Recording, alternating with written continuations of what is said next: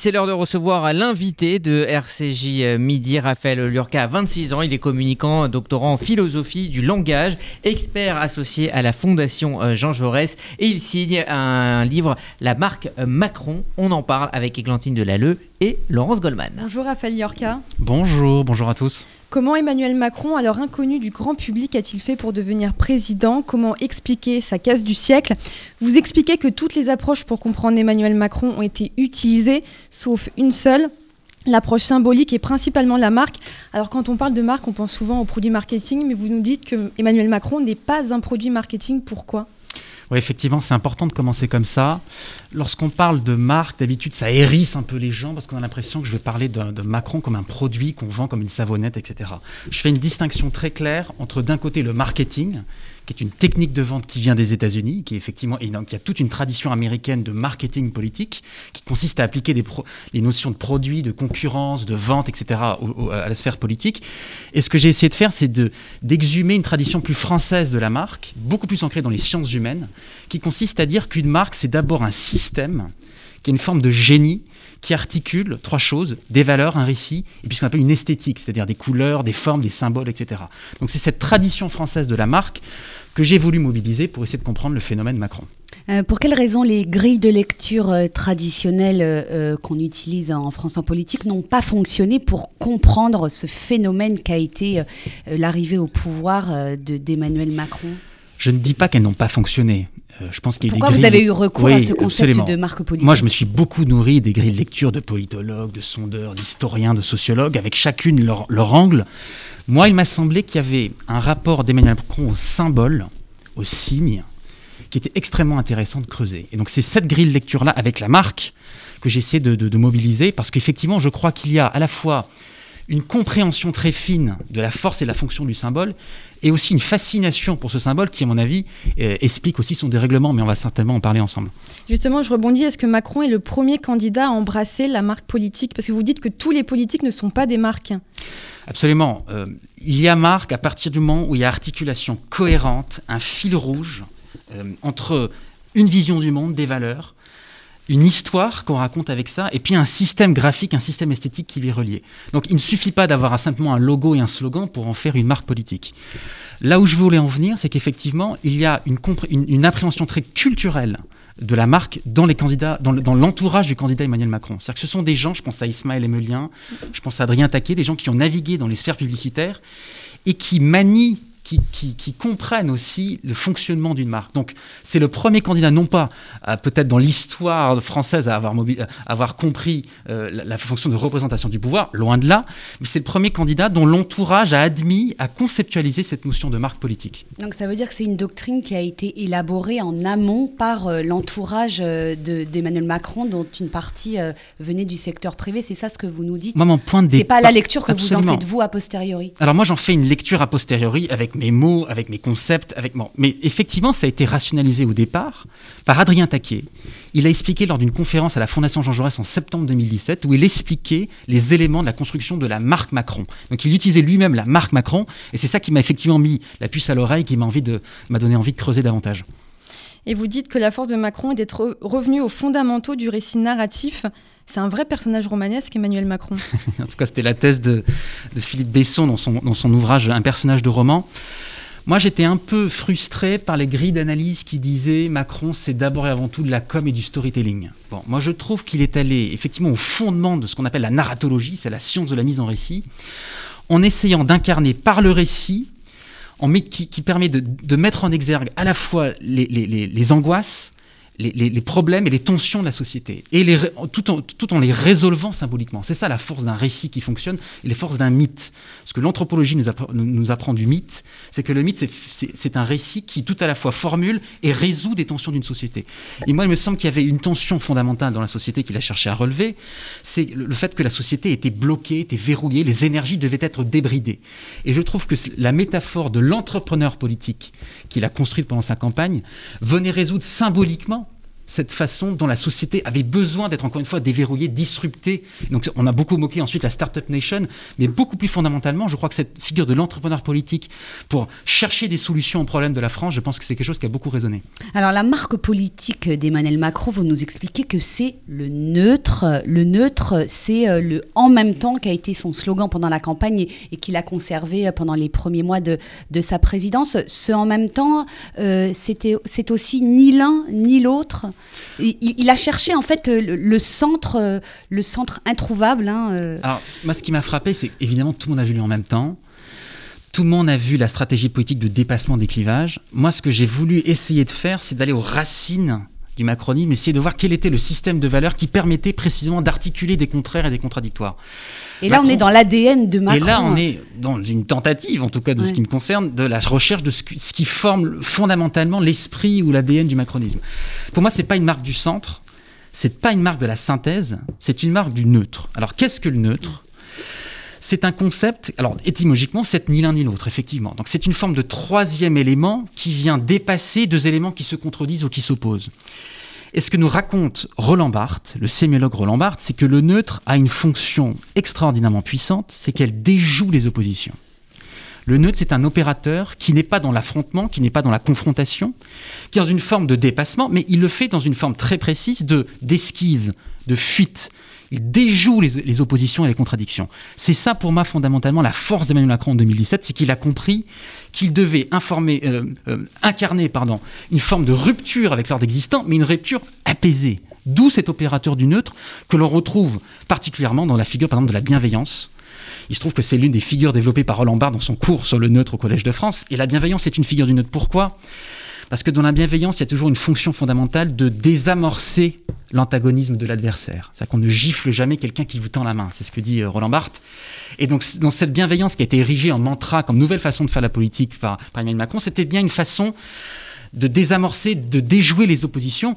Moi, j'ai une, une, image qui me revient en tête euh, des débats de premier tour d'Emmanuel Macron, où il était au centre du jeu. Il n'arrêtait pas de dire à tous ses candidats Je suis d'accord avec vous. Qui était complètement dingue. Qui était une façon, effectivement, d'aplanir les différences idéologiques réelles qui existaient entre les différents candidats. Donc, il y a une forme de neutre qui permet, encore une fois, d'incarner une rupture, mais dans l'apaisement, en déjouant les oppositions et les conflits. Donc, en 2017, en tout cas, il avait compris quelque chose des attentes des Français que les autres candidats n'avaient pas perçu c'est cette demande de bienveillance, de consensus, d'aller au-delà des, clivages euh, politiques traditionnels Je crois qu'il avait mis le doigt sur une fatigue politique vis-à-vis du conflit qui était souvent artificiel entre deux camps qui, dans les couloirs de l'Assemblée, pouvaient dire je suis d'accord avec votre loi, mais qui, par obligation d'étiquette partisane, décidaient de voter et d'incarner superficiellement une opposition. Donc il a mis le doigt sur le fait qu'effectivement, il pouvait exister un espace où on réunissait des gens qui pouvaient être d'accord euh, et qui, par, encore une fois, par obligation partisane, ne l'étaient pas. Je crois qu'il a mis le doigt effectivement sur le fait que et, je crois que c'était une, espèce d'utopie en 2017 qui était consistait à dire on peut transformer profondément la société française en esquivant les conflits pluricentenaires qui la travaillent. Je crois que c'était ça la promesse d'Emmanuel Macron en 2017. Alors justement, Raphaël Yurka, je vais vous demander de mettre votre casque. On va écouter un extrait. Emmanuel Macron, donc. Emmanuel Macron. La mise en scène est là également. Seul, à pied, est en train de traverser cette esplanade.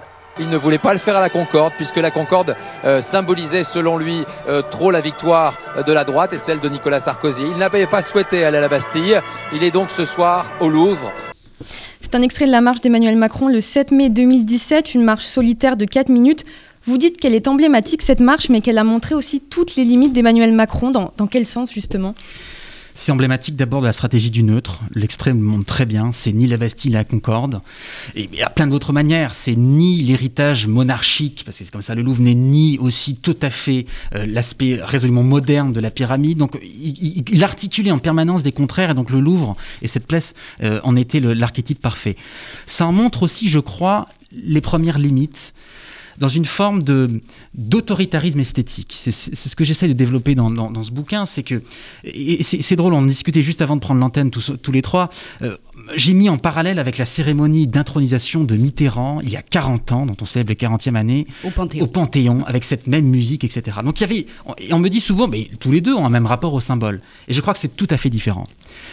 Mitterrand avait un rapport au symbole, je crois, incarné, ancré dans son histoire personnelle, biographique, dans son histoire aussi beaucoup plus large de la France, dans la géographie, dans l'histoire qu'il connaissait intimement.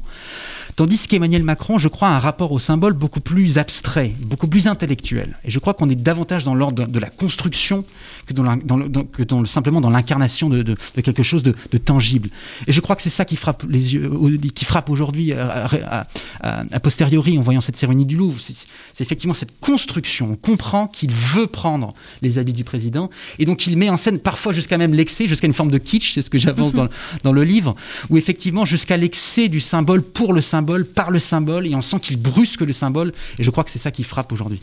Mais chez Emmanuel Macron, il y a également cette volonté de s'ancrer dans l'histoire de France. Hein. Il, cite en permanence euh, les grands hommes qui ont construit notre histoire, euh, Napoléon, euh, De Gaulle. Jeanne d'Arc. Jeanne d'Arc, Clémenceau. En, quoi finalement son approche est différente de celle de Mitterrand? Je crois que Mitterrand avait une compréhension profonde euh, de, de, de, l'importance des personnages historiques pour nourrir sa propre politique. Ce qui est intéressant dans les personnages que vous citez, c'est que précisément, ils n'appartiennent à aucune cohérence historiographique. Lorsque Mitterrand se réclame de personnages historiques, se réclame de Jaurès, il se réclame euh, de Schulcher, c'est-à-dire des, personnages qui ont fait l'histoire du socialisme. Là, on a l'impression d'une tentative de récupération du symbole pour le symbole, encore une fois, et qui brouille, à mon avis, le message et qui finit par dire, moi c'est la thèse que j'avance dans le livre, qu'il y a une sorte de presque de sécession esthétique, c'est-à-dire que le symbole, à un moment donné, se décorrèle du reste de son système de représentation. Et au final, on a le sentiment qu'effectivement, c'est le symbole pour le symbole, une symbole comme une fin en soi, et non pas comme un moyen, comme pouvait le faire Mitterrand, pour incarner et pour se réinscrire dans une histoire beaucoup plus longue de la gauche au pouvoir. Alors, vous nous expliquez dans ce livre qu'après le neutre, euh, Emmanuel Macron, euh, confronté à l'exercice du pouvoir, change en quelque sorte de, de logiciel. Il passe du neutre à la neutralisation, c'est l'exact inverse en fait. Euh, Alors inverse, je ne sais pas. En tout cas, c'est une forme plus durcie, plus dure. C'est-à-dire que là où le neutre. je disais inverse parce que le, neutre, c'est l'ouverture, alors que la neutralisation, vous nous expliquez au contraire, c'est le verrouillage, la fermeture. Absolument. C'est que je crois qu'il y a un même rapport au conflit. C'est dans un premier temps l'esquive on l'évite, il a une forme de bienveillance, très sympathique avec, avec un sourire. Dans un deuxième temps, le, conflit, on cherche à l'étouffer. Et là, cette fois-ci, le sourire, il se crispe un peu davantage. Et on le voit de plusieurs manières. Je crois qu'il y a d'abord une neutralisation politique. Je crois que son objectif en 2017, ça consistait à neutraliser la droite en mettant Édouard Philippe à Matignon, neutraliser la gauche en se réclamant du progressisme. Il y a une neutralisation aussi qui, à mon avis, médiatique, qui était vécu par beaucoup de journalistes qui ont compris qu'effectivement il y avait un rapport aux médias qui était de l'ordre de la connivence et de, avec le surnom le maître des horloges. Absolument, absolument. Donc ce que je voulais dire c'est qu'il il prend le, la, succession de François Hollande qui avait un rapport aux journalistes beaucoup plus dans la connivence, dans la sympathie, dans l'ouverture et ça lui a d'ailleurs causé beaucoup de mm-hmm. beaucoup de problèmes. Il a un rapport beaucoup plus dur, beaucoup plus verrouillé, beaucoup plus ferme. Et effectivement cette, cette métaphore du maître de l'horloge et même de Jupiter, on n'a pas encore parlé de mm-hmm. Jupiter, mais qui est une métaphore en fait complètement euh, ahurissant dans une époque qui est prise de démocratie, d'horizontalité, etc. Il a réutilisé cette métaphore de Jupiter, alors qui, lui est largement antérieure, hein, que, De Gaulle réclamait, que Pilan avait utilisé, le communicant Pilan pour, pour François Mitterrand. Et effectivement, on est, on, est très loin de l'entrepreneur politique qu'on mentionnait en début d'interview, c'est-à-dire ce gars un peu sympathique dans son garage qui cherche des solutions. D'un coup, Jupiter, on est dans une forme beaucoup plus distante, beaucoup plus verticale, beaucoup plus foudroyante du, rapport au pouvoir. Et effectivement, c'est, pour reprendre la, métaphore de Jack Land pour, pour Mitterrand, mais cette fois c'est à l'envers, on est passé du jour à la nuit euh, assez rapidement. Il y a une phrase qui attire mon attention. Vous parlez de la crise des, Gilets jaunes et vous dites que ce mouvement s'est construit en parfait miroir d'Emmanuel Macron. Alors, moi, ce qui m'a frappé, c'est, je, je, prolonge le fil de la réflexion sur le rapport au conflit, c'est qu'à partir du moment où le conflit ne peut pas s'évacuer démocratiquement et politiquement, à partir du moment où le conflit est soit esquivé, soit neutralisé, soit étouffé, le conflit, il doit s'exprimer et il doit s'échapper quelque part. Et moi, j'essaie d'interpréter le mouvement des Gilets jaunes comme une espèce de conséquence indirecte de ce neutre et de cette neutralisation. C'est-à-dire que l'explosion de fureur, avec beaucoup d'excès, mais l'explosion de fureur des Gilets jaunes a été, je crois, la mesure de cette incapacité à gérer le conflit et à l'évacuer. Donc effectivement, ce que je remarque, c'est que c'est saisissant de remarquer à quel point le dispositif de représentation des Gilets jaunes s'est construit dans une forme de miroir inversé de la marque Macron. Là où effectivement on était dans l'esquive du conflit, euh, le neutre, on est dans une forme d'anti-neutre total de la part des Gilets jaunes qui effectivement mobilisent avec encore une fois beaucoup de fureur, beaucoup d'excès pour exprimer leur colère. La, dont la façon de se mettre en scène, de se mettre en récit, le deuxième niveau de la marque, on a chez Emmanuel Macron un rapport au sacré, à la distance, euh, à la représentation très symbolique, très léchée, très bien léchée dans les images, etc. Au contraire, chez les Gilets jaunes, on a un rapport beaucoup plus dur, d'âpreté du monde, d'âpreté du réel, avec même une façon de se filmer qui est très différente, avec, avec une- un smartphone depuis son salon, dont Jacqueline Moureau, depuis son camion, puis pour d'autres Gilets jaunes. Bon. Et enfin, d'un point de vue plus esthétique, ce que je remarque, c'est même dans la gestion des couleurs, c'est- ça peut sembler anecdotique, mais je crois que c'est très révélateur. Là, Emmanuel Macron privilégie la couleur du bleu, qui, d'après l'historien des couleurs Michel Pastoureau, dit que le bleu c'est la couleur du neutre, Neutre. parce que le, le bleu c'est la couleur du consensus, ça n'agresse pas, ça ne transgresse pas. C'est entre le blanc et le rouge. Alors, oui, et c'est la couleur préférée des Français, c'est surtout Ouais. ça, euh, Ouais, le bleu. Alors que le bleu du consensus, il y a un jaune du dissensus. On se rappelle la phrase de Karl Lagerfeld dans la, dans la publicité de la sécurité routière le jaune c'est moche, ça ne va avec rien. Je crois que c'est aussi ça, c'est une antithèse aussi symbolique, y compris dans la gestion des couleurs. Mais malgré, ce- malgré ce miroir, Emmanuel Macron, vous pensez qu'il n'a jamais, il n'a pas compris ce mouvement, on va dire au début Je pense que peu de gens pouvaient le comprendre, a fortiori au début. Mhm.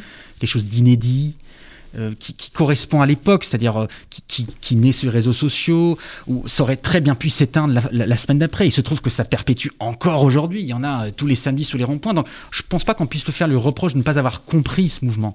Là où je, je- pointerai davantage le, le doigt, c'est sur effectivement ce rapport au conflit, parce que je crois précisément que c'est dans son rapport défaillant au conflit démocratique que- que- que- qu'on peut trouver les racines des gilets, jaunes.